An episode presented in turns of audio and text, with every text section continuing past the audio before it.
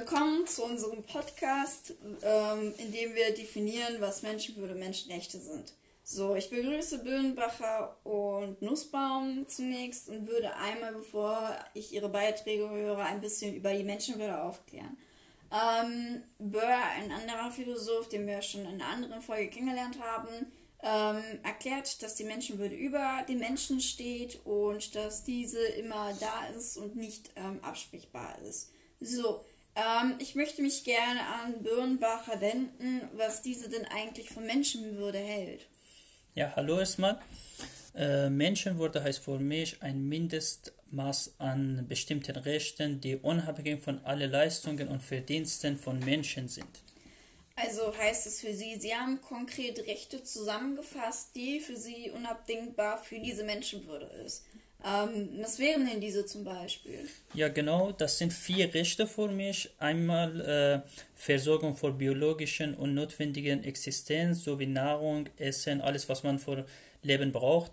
Äh, zweitens äh, ist minimale Freiheit. Drittens habe ich äh, minimale Selbstachtung. Und der letzte Freiheit von stark, starken und äh, dauerhaften Schmerzen.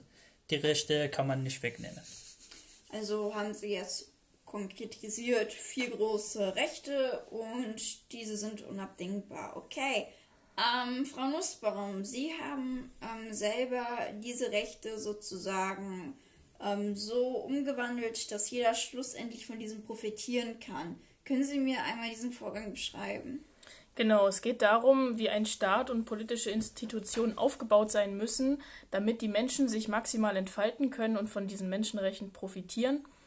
Ähm, ich habe einen Entwurf gemacht, das ist die Liste der Fähigkeiten der Menschen, die bestmöglich in einem Staat vertreten sein sollten und gewährleistet sein sollten, ähm, um ein Minimalkonzept des Guten sozusagen zu erreichen.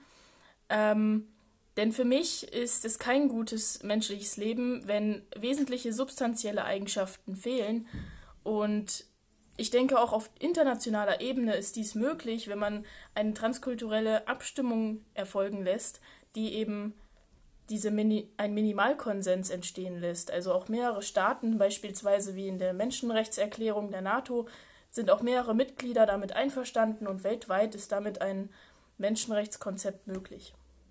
Dankeschön für Ihren Beitrag. Sie haben das Ganze eigentlich schon ziemlich gut abgerundet, weshalb ich dem Ganzen nichts mehr hinzuzufügen habe. Dankeschön fürs Zuhören. Bis zum nächsten Mal.